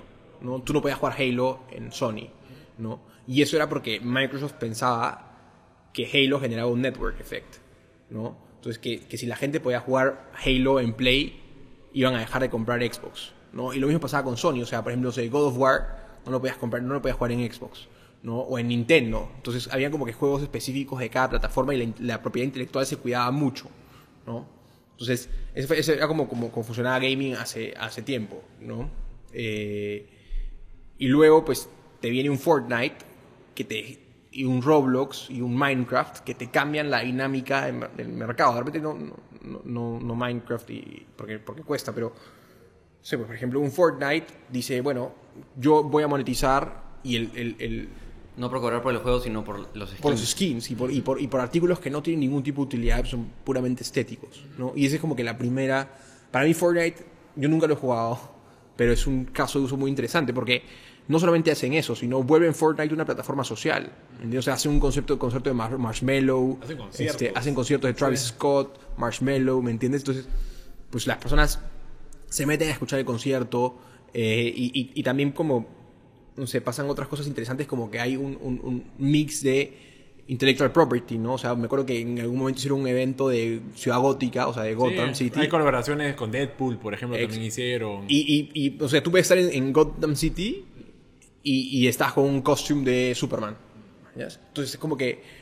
O, perdón, o estás con un costume de, no sé, de Thor o de algún personaje de Marvel, ¿no? Entonces, normalmente lo que había pasado es que esas compañías como Marvel, como DC, pues sí como que hacían collabs de intellectual property, como por ejemplo Marvel vs. DC, pero siempre controlaban la línea editorial, ¿no? En cambio, en, Fortnite fue una, una plataforma tan importante para estas, para estas empresas de contenido que dijeron, bueno, ya, o sea, no, no, no, no puedo, o sea, es como que o participo o me quedo afuera y tengo que participar según sus condiciones, ¿no? Entonces estos tíos hicieron Nintendo, PlayStation, Xbox, o sea, digamos que fueron como multiplataforma y hicieron como todos estos mashups de intellectual property, entonces como que Fortnite habría sido un juego que hubiera quedado muy bien en un blockchain donde las cosas son más abiertas. Y creo que el tema viene de la mano también con ownership, ¿no? Hablamos de que Web 1 es read, Web 2 es read, write, publica, y ya Web 3 es read, write, own, sé dueño de. Por ejemplo, yo cuando jugaba FIFA, era el juego que yo jugaba en, en Xbox, en Play, en Nintendo, me acuerdo que jugaba Ultimate Team. Y Ultimate Team se trataba todo sobre, empiezas con un equipo paupérrimo, de stats así 60 y pico sobre 100, y poco a poco vas jugando partidos de verdad online contra alguien en otro país, en el otro lado del mundo, y vas ganando puntos, y con esos puntos te compras paquetitos y te vienen mejores jugadores, ya no un nivel de 60, sino de 70, 80, y sucesivamente. Y podía jugar todo FIFA, digamos, FIFA 10 o FIFA 11 por nueve meses, hacer un equipazo y de ahí salía el siguiente FIFA, el FIFA 11, el FIFA 12, el FIFA 13 Claro. y tenías que empezar todo el proceso de nuevo. No podías transferir tu equipo porque no eras dueño de tu equipo. FIFA era dueño de eso. No les conviene tampoco. Quieres que te vuelvas a meter en el Claro, juego. entonces cuando vino, por ejemplo, Fortnite con ese nuevo modelo en el que decías, bueno, voy a monetizar yo con las cosas que vendo, pues la gente se rió, se rieron de ellos y dijeron, "Ay, esto no te va a salir, ¿no? Y, y al final, pues les fue súper bien, ¿no? Y Fortnite También una- hasta que le dijeron a Apple, stick it up your... Sí, sí, claro, o Porque sea, le dijeron a ellos, si no, si tú me vas a cobrar el 30%, entonces yo voy a vender directo y me salto tus reglas. Exactamente. Y este y bueno, entonces, pero lo que pasaba todavía era que estas cosas que comprabas, estos in-game purchases que tenías, pues eran era se almacenaba todo en la base de datos de la empresa de gaming, ¿no? Entonces era como que ella esa, esa empresa te la asignaba a ti mientras que tú jugabas, pero no era tuyo, ¿no? Entonces el día que tú te aburrías, por ejemplo, de, de jugar, que querías dejar de jugar, no podías hacer nada. O sea, Tenías que vender todo tu cuenta de Tenías que ver tu cuenta por eBay, por ejemplo, ¿no? Y, arri- y, sea, y arriesgarte a que el otro tío pues, no te haga la, la sushi y, y- y, este, y, y el otro tío tenía, pensaba lo mismo, ¿no? Espero que este tío no me vaya a, a- a engañar. Pero las transferencias peer-to-peer no estaban habilitadas. O sea, la transferencia persona a persona no estaba habilitada. La única transferencia que se podía era del usuario de la compañía de gaming, ¿no? Entonces era como... el flujo de valor era unidireccional, era del, del- del usuario a la compañía de gaming, ¿no? Entonces, este, y otra, otra, otra, por ejemplo, otra de las cosas que, que con la que innovó Fortnite y Roblox también y Minecraft es en el User Generated Content, ¿no? Fueron los primeros juegos que dijeron, oye, yo no voy a monopolizar la creación de contenido porque si te pones a pensar es, es, es, es estúpido pensar que tú puedes ser el único que da experiencias de calidad. ¿Por qué no simplemente, si, si usan tu plataforma, que creen lo que quieran, igual van a usar mi plataforma? ¿Me entiendes? Es otro concepto que se introdujo ahí. Pero bueno, volviendo al tema del ownership, eso es lo que pasaba con estos juegos. ¿No? Entonces mucha gente, pues no sé, te abur- te- tú has metido un montón de plata, te has comprado un montón de cosas, te aburriste del juego, quieres salir, perdiste tu plata. O sea, es como que estás alimentando una economía que es un one-way economy, ¿no? Entonces, eh, lo que hace blockchain es decir, oye, esto no tiene por qué ser así, ¿no? O sea, hagamos un sistema con un- una base de datos pública en la que el ownership del activo esté bajo tu public address y tú puedes acceder con tu private key, ¿no? Y si tú te aburres algún día, lo único que haces es o se la regalas a tu amigo que quieres ir jugando o te conectas a un marketplace y la vendes, pero en verdad es, es, es tuyo el activo, Estás ¿no? realmente creando valor para ti mismo mientras juegas. Exactamente, y, y- y no sé, pues eso te da como que incentivos también para participar en juegos en early stage, ¿no? Por ejemplo, dices, "Oye, mira, si es un juego chévere, pues lo voy a ver, me compro algo, invierto un montón de plata, si me gusta, pues lo sigo jugando, si no me gusta, lo vendo, no, no, no pierdo nada, ¿me entiendes? O sea, no pierdo nada por probar. Y- Y el hecho que este activo te pertenezca a ti y que, digamos, fue creado originalmente para ese juego, podría en el camino otro juego o otra organización decir, ok, ese Activo. NFT, este activo, también sirve en mi plataforma. Claro, o sea, Transferible. Y, y eso, eso, es- eso es interesante, ¿ya? Una, una de las cosas que pasa también es que a la gente dejar de ver estos, estos como compras como un gasto y verlo como una inversión, la gente gasta mucho más plata. ¿no? O sea, por eso tienes que un terreno pues, en The Sandbox que se vendió hoy día por 100 palos, ¿no? Entonces es una locura. Eh, pero bueno, volviendo a tu, a tu pregunta, este... Eso puede ser lavado de plata. Sí, no, no, no, o sea, ¿no? Digo, tal vez no, pero tal vez sí. O Sí, o sea, pero tú, tú ves como que el, el, histori- el historial de transacciones, pues hay un montón de terrenos que se han vendido carísimo, ¿no? Por ejemplo, un terreno en Axie Infinity está más o menos 16 mil dólares el más barato, ¿no? Entonces este terreno de Sandbox pues era un, un terreno... Sí, en Mana también he visto que se han vendido por encima de un millón. Sí, sí, sí, sí, claro. Entonces, volviendo a tu pregunta... Puta, me viene la pregunta, weón. O sea, digamos que un activo que yo compré este, en alguna plataforma, Ah, ya, ya, ya, después ya, lo sí, utilizo, sí. podría O sea, utilizarlo es- en otra. Es, es, es- y eso es algo que está escuchando el otro día también y es, y es un poco complicado, ¿ya? Porque, no sé, pues no tiene ningún sentido que tú te lleves como que una, una bazooka, por ejemplo, a un juego de carros, ¿me entiendes? O sea, no me voy a llevar una bazooka a un gran turismo. Claro. ¿no? Entonces, sí tiene que haber como al- algo de similitud en los juegos, ¿no? O sea, tiene que ser por lo, por lo menos, no sé, pues un, un first person shooter, ¿no? Entonces, este, si es así, si es un first person shooter... Un skin. Un- Exactamente, o sea, si es un skin, eh, si es un skin y corre en el mismo blockchain, pues se, se debería poder, ¿no? O sea, digamos que esa es la idea, esa, esa que ya me interoperabilidad. estoy imaginando, por ejemplo, que las mismas empresas de videojuegos, ya sean las actuales o las que van a surgir, digan, oye, mira, este activo que estás comprando de uno de mis juegos va a servir también como perks o beneficios Sí. para mis siguientes otros juegos. Entonces, tienes este incentivo extra de entrar early, como tú dices, y jugar todos sus Claro, juegos. claro, no, eso, eso sí, eso sí, definitivamente pasa. E incluso pasa con juegos que han sido desarrollados por diferentes, empre- diferentes Y compañías. es, y es el paralelo con el metaverso, ¿no? O sea, no necesariamente todo tiene que ser un juego. Simplemente ese mundo, sea el de Axis u otro, puede ser un mundo donde la gente interactúa, compra skins, compra activos y luego los mueve a otro metaverso. Claro, o sea, y eso es lo interesante, y eso, y eso iba justo a mencionar yo, que es que al final la magia de Web3 es que es composable, ¿no? Y es interoperable. Entonces, yo, por ejemplo, puedo tener mi plata en el blockchain de Ethereum invertida en activos en Axie Infinity, me conecto a Marketplace, los vendo, saco ese Ethereum, lo paso a, eh, no sé, a Binance, me compro Solana y estoy en 5 minutos en, otro chain. Solana Claro, cambiate que de es chain. otro ecosistema, Sí. ¿no? Entonces, eh, eso sí, o sea, no, no es como, no es como el mundo real en el que tú tienes que pasar un montón de procesos burocráticos para transferir tu plata de una aplicación a la otra y te Hay cobran un comisiones. y- montón de intermediarios hay ahí un montón que de te intermediarios que participan, que te, que te regulan, que te dicen, oye, no, no puedes hacer esto, oye, tienes un límite de tanto, ¿no? Acá es bueno, si yo quiero y hay liquidez en el mercado, pum, pum, ya está. Me pasé en 5 minutos la plata de una cadena a otra cadena, ¿no? Con tal que no cometas el error de enviar A de una una, dirección. cadena a una dirección equivocada o, Preciso. o, o- o a la cadena equivocada, ¿no? Porque claro, este, ahí hay que tener cuidado. Estás haciendo este bridge Claro. entre chains y asegurarte que has mandado el token correcto Sí, en sí. el chain correcto. Hay ahí una, una curva de aprendizaje dura si es que... Y de hecho ese es el principal problema de Web3 ahorita, ¿no? Que, que hay una curva de aprendizaje complicada. O sea, si no tienes a alguien que te esté respondiendo las preguntas. Sí.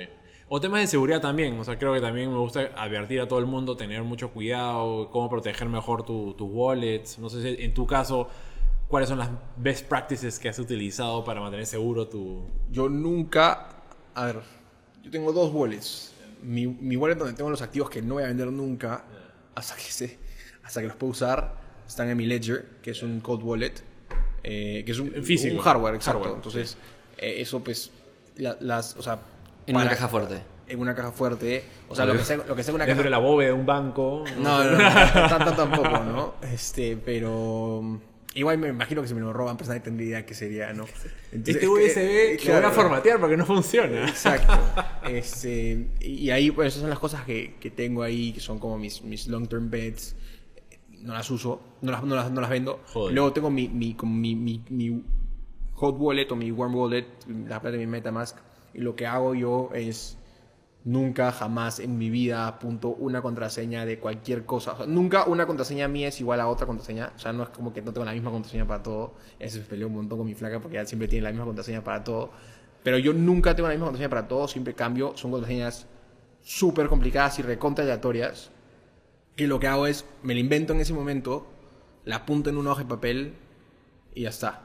¿no? Entonces, lo, el- yo nunca almaceno una contraseña en, en la web, en un, no sé, en un, no sé, un password administrator, alguno de esos. Ni no, eso. No sé. sé. Trello, nada. Nada, no, no sé por qué, de repente soy muy paranoico, pero todo está como en una agenda, eh, diferentes agendas. Y, y O pues, sea, definitivamente es lo más seguro en el sentido de que no te van a hackear. Con tal que no lo pierdas. exacto. Exacto. Exacto, con miedo. Es que ese es mi trauma. Imagínate que se me pierda la agenda, no sé. O sea, eso- ese es el, el, el O phrase. sea, el otro día me pasó, por ejemplo, que estaba tomando agua y el agua estaba helada y cayeron unas gotas y como está en plumón, como que se, se esparció como mi... Por, suerte era como... Claro, estaba así, no... Este, pero por suerte era como... Era la contraseña de un wallet en el que ya no tenía nada. Pero perdí la... la- la- la- la- Claro, era la main. entonces, ahora sí está pues ahí separado, ¿no? Está bien. Y, y, y en línea con que estás bullish con crypto gaming, aparte de Axie, ¿qué otros proyectos estás mirando ahí con atención? Pucha, estamos viendo ahorita uno que se llama Cypher. O sea, que sabes que también es interesante, y volviendo al tema de los, de los guilds, o sea, los gamers son... Tú tienes diferentes... Yo creo que tienes dos perfiles, ¿no? Por ejemplo, un- una academia así. O sea, tienes una gente que es gamer, gamer, gamer, y tienes unas personas que son hustlers, ¿no? Que es como gente que en verdad está metiendo a jugar porque pues, pueden ganar plata, ¿no? Entonces, los gamers, gamers, son tíos que ganan plata en Axie y pueden ganar bastante plata, pero toda la reinvierten en otros juegos. ¿no? O sea, es como, es un ciclo de, oye, saco de acá, lo reinvierto acá, juego otro juego. Entonces, tienes como que... No sé, por, chévere. no sé por el estilo, el, lifestyle, el Claro. estilo de vida de ser jugador. un gamer profesional, ¿entendés? Entonces, lo chévere es que tú, como guild, tienes un research lab de muchísimas personas que te constantemente te va dando leads. No, oye, bro, mira este juego, mira este juego, no sé cuál". Entonces, nosotros conseguimos uno de nuestros gamers, que es un crack, que encuentra un juego chévere, se habla con todo el mundo, o sea, incluso llegó a hablar con el CEO de un juego que ha levantado como 300 millones de dólares, o sea, el pata es un capo. Y, y ese o sea, es un juego que se llama Cypher, ya que de hecho están teniendo como que un, un, un token sale ahorita. Eh, y tiene unos NFTs también bien, bien bacanes. El juego en verdad sale como el próximo año. Eh, y nada, está, hablamos con ellos porque estaban buscando un guild en Latinoamérica. Y, o sea, por algún, creo que ya somos uno de los guilds más grandes de Latinoamérica, entonces conversamos con ellos. Eh, y nada, yo creo que ese, ese juego es interesante. Después Illuvium, se ve increíble. Star Atlas, que no me metió a entenderlo, tengo como tarea meterme un fin de semana a entender Star Atlas, pero se ve alucinante. Está súper bacán. Yo sí me he leído el white paper. Luego tienen un wiki no oficial, este, donde hay mucho más información. Y todo ese token economics de cómo es que piensan ellos desarrollar y el- los tokens que son de gobernanza, los tokens que son, digamos, la moneda del, sistema, cómo es que van a haber diferentes niveles de gobiernos donde puedes tú realmente votar.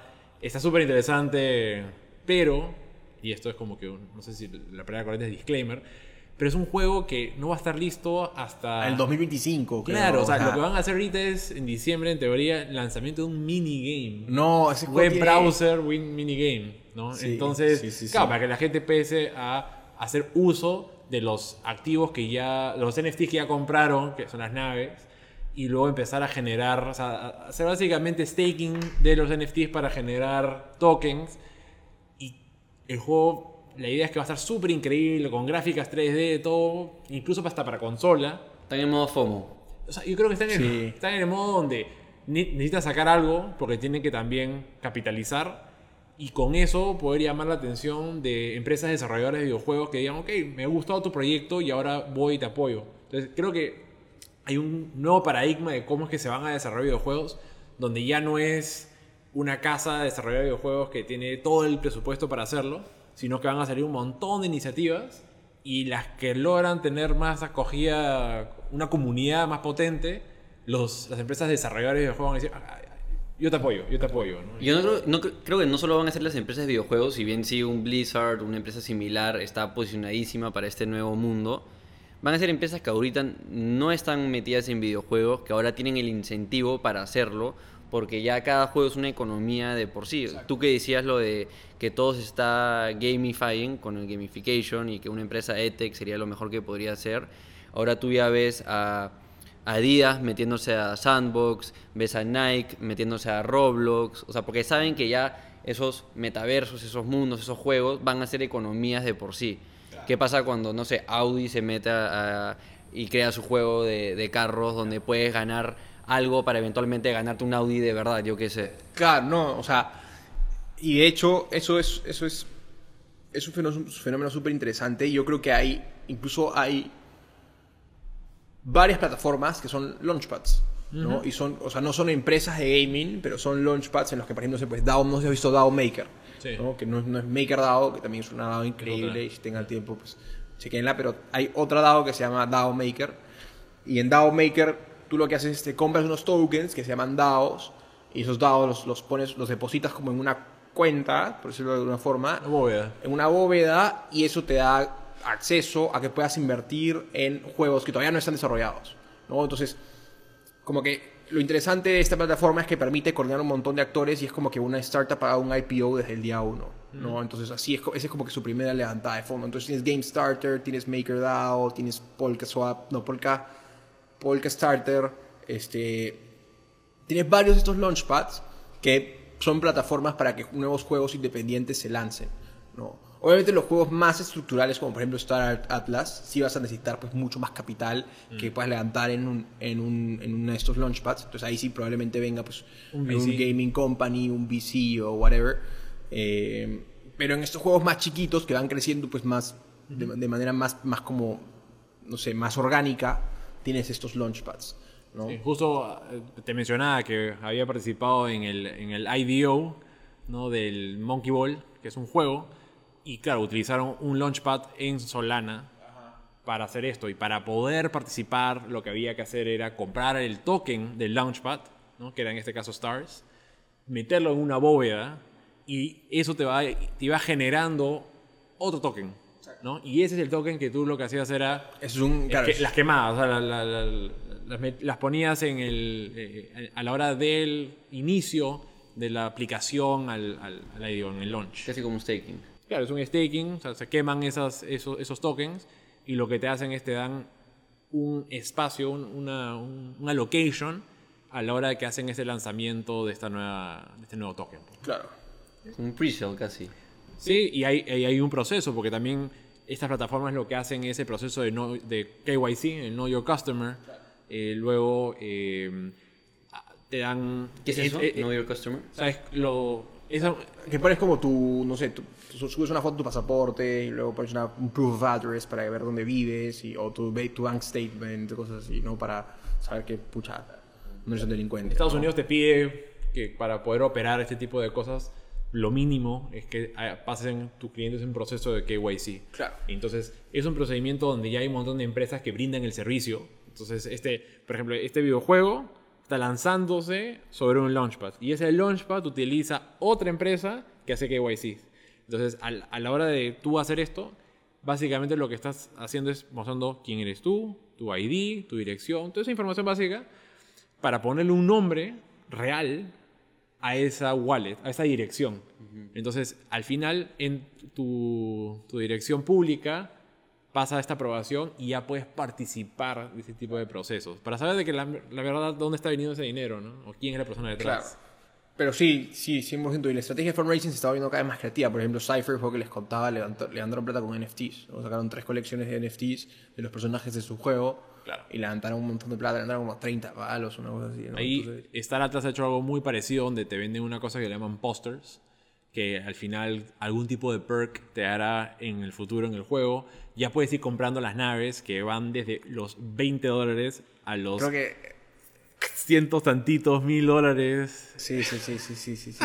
Sí, entonces como que este, y eso es algo interesante de, de- de Web3, ¿no? Que permite que comunidades que existían antes ahora pues tengan shared ownership sobre algo o que se coordinen de mejor forma con algún token, ¿no? Porque tú tenías comunidades que existían siempre, pero que cuyos incentivos, o sea, los incentivos de los participantes no estaban alineados, ¿no? Entonces por eso salen los tokens, porque los tokens te permiten alinear los incentivos o dar un incentivo económico que te permita alinear los incentivos eh, entre toda la comunidad, ¿no?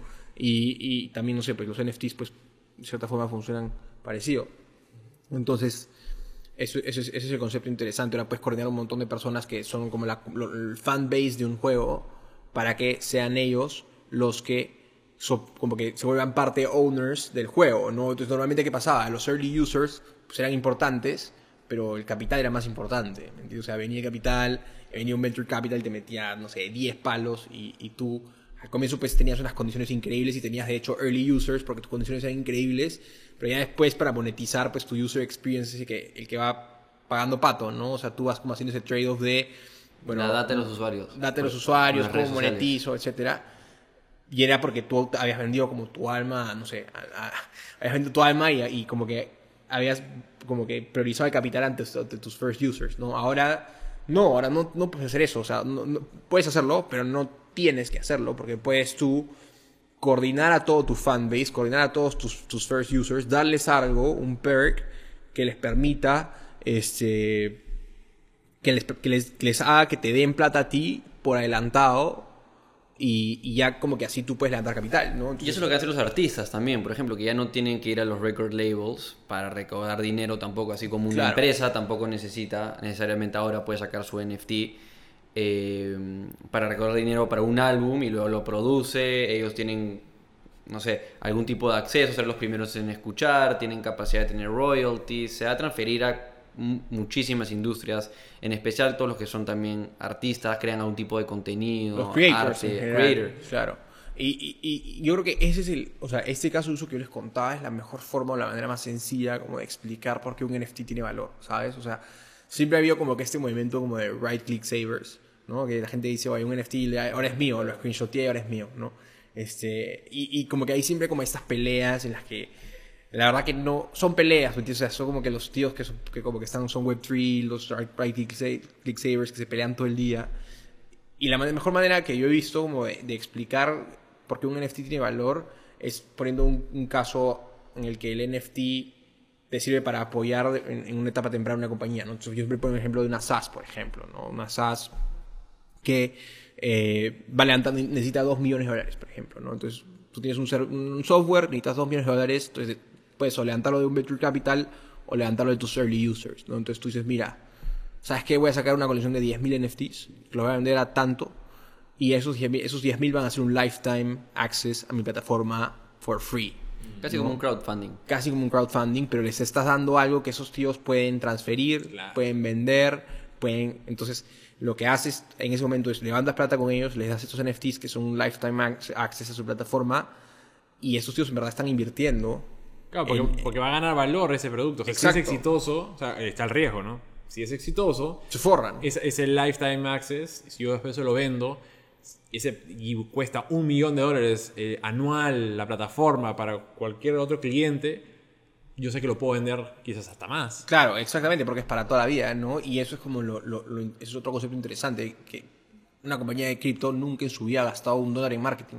Claro, o no debería, exacto. ¿me entiendes? Y por eso yo siempre digo que, que como que no, no confío mucho en los proyectos que gastan mucho marketing, porque tú lo que tienes son una secta, literalmente es una secta de personas que se ponen... Los incentivos están alineados. Está- esos tíos quieren que, que tengas éxito tanto como tú quieres tener éxito, ¿me entiendes? Entonces esos tíos se ponen la camiseta y salen a, a esparcir tu palabra por el mundo, ¿me entiendes? Y, y ahí me gustaría, antes que nos hagan el tiempo, justamente ver ese tema de comunidad y el poder que hace. Porque yo veo, por ejemplo, en, en- o sea, yo me meto a estas comunidades en Discord para primero ver quiénes están atrás, qué tan tóxico es el, el ecosistema, qué tanto le empujan y lo promocionan, antes de involucrarme más. En, en Star Atlas, por ejemplo, están eh, creándose ya eh, guilds, ¿no? Donde la gente puede incorporarse y hay todo un proceso de selección para poder participar y todo un tema de gobernanza, incluso ya hasta la manera como hablan, ya se metieron en el mindset de, de la trama del juego. Pero yo he visto, por ejemplo, tú que estás creando comunidades, este, estás tratando de hacer una curaduría. O sea, cuéntame la importancia de, de tener una comunidad y también, el, si puedes, compartirnos un poco las que tú vienes armando. Vale, o sea, yo creo que, que una comunidad es súper importante. A ver, yo creo que el approach para desarrollar cosas tiene que cambiar, ¿ya? Porque ahorita es como top-down, ¿no? Entonces, por ejemplo, yo siempre pongo el ejemplo, ¿no? Imagínate que quiero hacer una marca de ropa. Entonces, lo como normalmente funcionaba es yo pues tengo una idea o un concepto, no sé, me contrato un diseñador y empujo mi marca de ropa al mercado, ¿no? A menos que hagas, no sé, pues algo que sea más como no sé, slow fashion y, y sea como Boutique. boutique. como Granda, por ejemplo, ¿no? Entonces, pero la mayoría de productos son top-down, o sea, tú empujas tu concepto hacia el mercado, ¿no? Y muchas veces te das cuenta que al final todas tus ventas son inorgánicas, terminas pagando a influencers, o sea, nadie quiere show off your brand a menos que le pagues, ¿me entiendes? Na- Porque, pues, no les interesa, o sea, no tienen ningún skin in the game y si tú tienes éxito o no, pues es completamente indiferente para ellos, ¿no? Para tus usuarios. Un problema de incentivos. Problema de incentivos, exactamente. Entonces, desarrollar una comunidad es súper importante porque tú vas a ser mucho más eficiente en que inviertes tu tiempo. Entonces, tú desarrollas una comunidad de gente que tiene los mismos intereses. O sea, por ejemplo, no sé, pongamos en el caso, gente que quiere saber qué es el metaverso, quiere descubrir qué es, qué es este buzzword metaverse y que si es bullshit o si es algo real, qué es, ¿no? Entonces, pues tienes ese, ese share ownership y tú vas viendo en esa comunidad qué interacciones se dan, ¿no? Si la gente quiere saber de cuál es el journey de la gente, si la gente quiere saber de DeFi, si la gente quiere saber de... Porque para mí, o sea, yo hace, yo hace tiempo que ya salí de DeFi, yo estoy 100% enfocado en, en, en NFTs, en, en Metaverse, en gaming, etcétera. Pero entonces tú ves como que qué es lo que quiere la gente. La gente quiere saber qué es DeFi, qué es, eh, no sé, qué es gaming, o quiere saber más qué es un token, quiere meterse más en el proyecto. Entonces tú vas como que entendiendo las dinámicas que se forman dentro de la comunidad y ya tú lo que haces es un community-based product development. O sea, tú desarrollas un producto en función a lo que quiere la comunidad y, y- ves alguna forma de involucrarla y de que estas personas tengan skin in the game, ¿no? Y, y eso es como que, y esa, esa forma de, de que las personas tengan skin in the game es o NFTs o tokens, ¿no? Entonces para mí por eso es súper importante una comunidad porque hace, de verdad, da todos los incentivos para que más que una comunidad pues se vuelva una tribu, ¿no? Una, una, una, una, una cantidad, un grupo de personas que colaboran o que están como trabajando juntos hacia el mismo objetivo. A diferencia de Web 2, donde las comunidades son más basadas en redes Son sociales. más audiencias, por ejemplo. En redes sociales Donde donde... tú eres el producto. Sí, en verdad sí, porque es tu data, pero Claro. las redes sociales o sea, son más efímeras en el sentido de que el día de mañana, o sea, tú puedes estar creando una comunidad de un millón de seguidores en Facebook, el alcance orgánico se fue al piso, ya ni siquiera estás llegando a ese millón de seguidores. El día de mañana, con tu público objetivo, que tal vez en el momento eran jóvenes, y le hiciste esa comunidad en Facebook, pero no le hiciste en Instagram o en TikTok o en otra plataforma, o en YouTube, no te sirve esa comunidad. Exactamente, ¿no? Y, y nunca vas a tener, o es muy difícil que tengas tu feedback proactivo de tu comunidad, ¿sabes? O sea, lo que pasa en esas comunidades, por ejemplo, es que la gente hace una sesión de brainstorming y hacen como town halls y dicen, oye, ¿por qué no hacemos esto? Como que, no sé, por ejemplo, el ejemplo que pones tú, si tuviste Facebook y nunca te creaste Instagram, si tuvieras una comunidad en la que todos tienen skin in the game, nadie te hubiera dejado que te dejes solo con, o sea, la gente te hubiera dicho, oye, créate Instagram, TikTok, no sé qué, ¿me entiendes? Entonces, como que estas dinámicas más, más participativas eh, se habilitan cuando tienes gente con los incentivos alineados, ¿no? Correcto. No, y ni siquiera el hecho que con Web, con Web 2, el ejemplo que acabas de dar de que no te hubiesen dejado no crearte un Instagram o algo por el estilo, en Web 3 todo es transferible. Exacto. Entonces, o sea, ni siquiera hay la necesidad de crear No. otra o moverte a otra nueva Eso es lo plataforma. Es, simplemente como que, no, es la comunidad y es lo que es y todos somos dueños a través de este token o otro mecanismo o NFTs y lo tenemos. Y si alguien se quiere salir de la comunidad puede venderle o regalarle su acceso a alguien más. Claro, y eso. O su activo. Eso es una de las co- Acá dar en el clavo porque es una de las cosas más importantes de Web 3. O sea, en Web 2 nosotros estamos condenados a usar las plataformas que usamos. Imagínate que yo me voy de Facebook y regreso a High Five. ¿Quién, o a MySpace, quién de mis amigos va a estar? O sea, ¿con quién voy a conversar? ¿Me a ser yo y mi soledad en esa red social sin conocer absolutamente a nadie, ¿no? Este, entonces, como que acá es los usuarios tenemos que usar las plataformas que existen. Entonces las plataformas optimizan para ellos, no para nosotros, porque los network effects son tan grandes que no te permiten agarrar tu comunidad e irte a otro lado. ¿no? En Web3 las comunidades son, por, son, son Ni portables. siquiera están en un lugar, está descentralizado. Son portables. Entonces tú puedes agarrar, no te gusta la plataforma, agarras tu gente, conectas tu MetaMask a otra plataforma y ya estás en otro lado. Y ya está. No necesitas crearte una cuenta, no necesitas nada. O sea, simplemente es exportas todas tus cosas y, y ya está. Entonces las plataformas ahora comienzan a optimizar para el usuario, ya no para ellas, para ellas mismas, ¿no? Entonces eso es un fenómeno súper interesante que se genera. Para cerrar, ¿cómo le explicas a alguien, a tus amigos, familiares? Me imagino que le tuviste que, que explicar a tus papás cuando te saliste de BCG a, a qué, te, a qué te estabas metiendo. ¿Cómo le explicas a, las personas normalmente en tu día a día, que me imagino que ya cada vez que se van enterando de que estás metido en esto en los últimos meses, qué es blockchain o qué es Web3? ¿Cómo, cómo abarcas esa conversación? Esa es la pregunta más difícil que me han hecho hoy día. Este, yo, a ver, cuando me refiero a blockchain, siempre hablo de blockchain como si fuera una gran base de datos. ¿no? Y yo creo que lo, lo importante entender es que blockchain es una base de datos en la que la información no es propiedad de nadie, sino se comparte con todos. ¿No? Entonces la gente me dice, oye, pero una base de datos pública, ¿yo por qué? Quiero saber, la gente no va a saber cuánta plata tengo, va a saber qué activos tengo, eh, me va a estar siguiendo. Entonces, uno, la gente no, te va a estar, no va a estar siguiendo tu actividad. Dos, no, porque tú estás detrás de un public address, que es una cadena alfanum- alfanumérica de, no sé, números y letras. Nadie sabe quién está detrás de esa cadena, ¿no? Entonces, yo lo que normalmente digo es, el blockchain es una base de datos pública, la que cualquier persona puede auditar y ver cualquier cosa, y en el que la información no es propiedad de nadie, eso se comparte con todo el mundo, ¿no? Para agregar información en esa base de datos, tienes que dar un consenso, o sea, no se puede agregar esa información sin que todos los participantes se den cuenta o, o- o- sepan qué información se está agregando y la información que, que esté en esa base de datos no se puede modificar. Es inhackeable. Entonces no necesitas un trusted third party. ¿no? Entonces no necesitas ni un banco, no necesitas ni un Facebook, ninguna cosa. Es una base de datos que se almacena, o sea, que se, que se, que se administra y que se actualiza por sí sola. ¿No? Y, Criptografía. o sea, la, la criptografía, claro, te ayuda a, uno, a, a- a generar ese consenso y dos, a generar esta base de datos que es untamperable, ¿no? O sea, es untampered, no se puede, se puede, no se puede alterar, ¿no?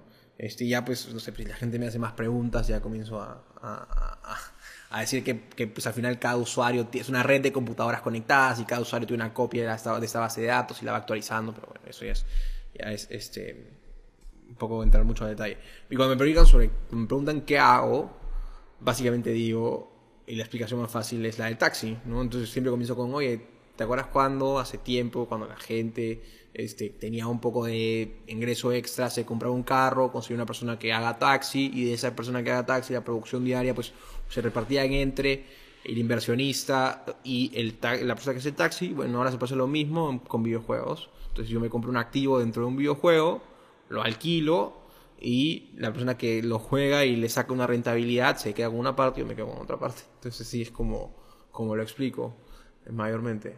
Increíble el mundo en el que estamos viviendo. ¿no? Qué locura. ¿no? Ah, Quiero tener la idea de ustedes ahora. Eh, para cerrar, ahora sí, dos cosas. ¿Dónde aprendes? ¿Dónde le recomiendas a la gente educarse sobre estos temas? Pucha.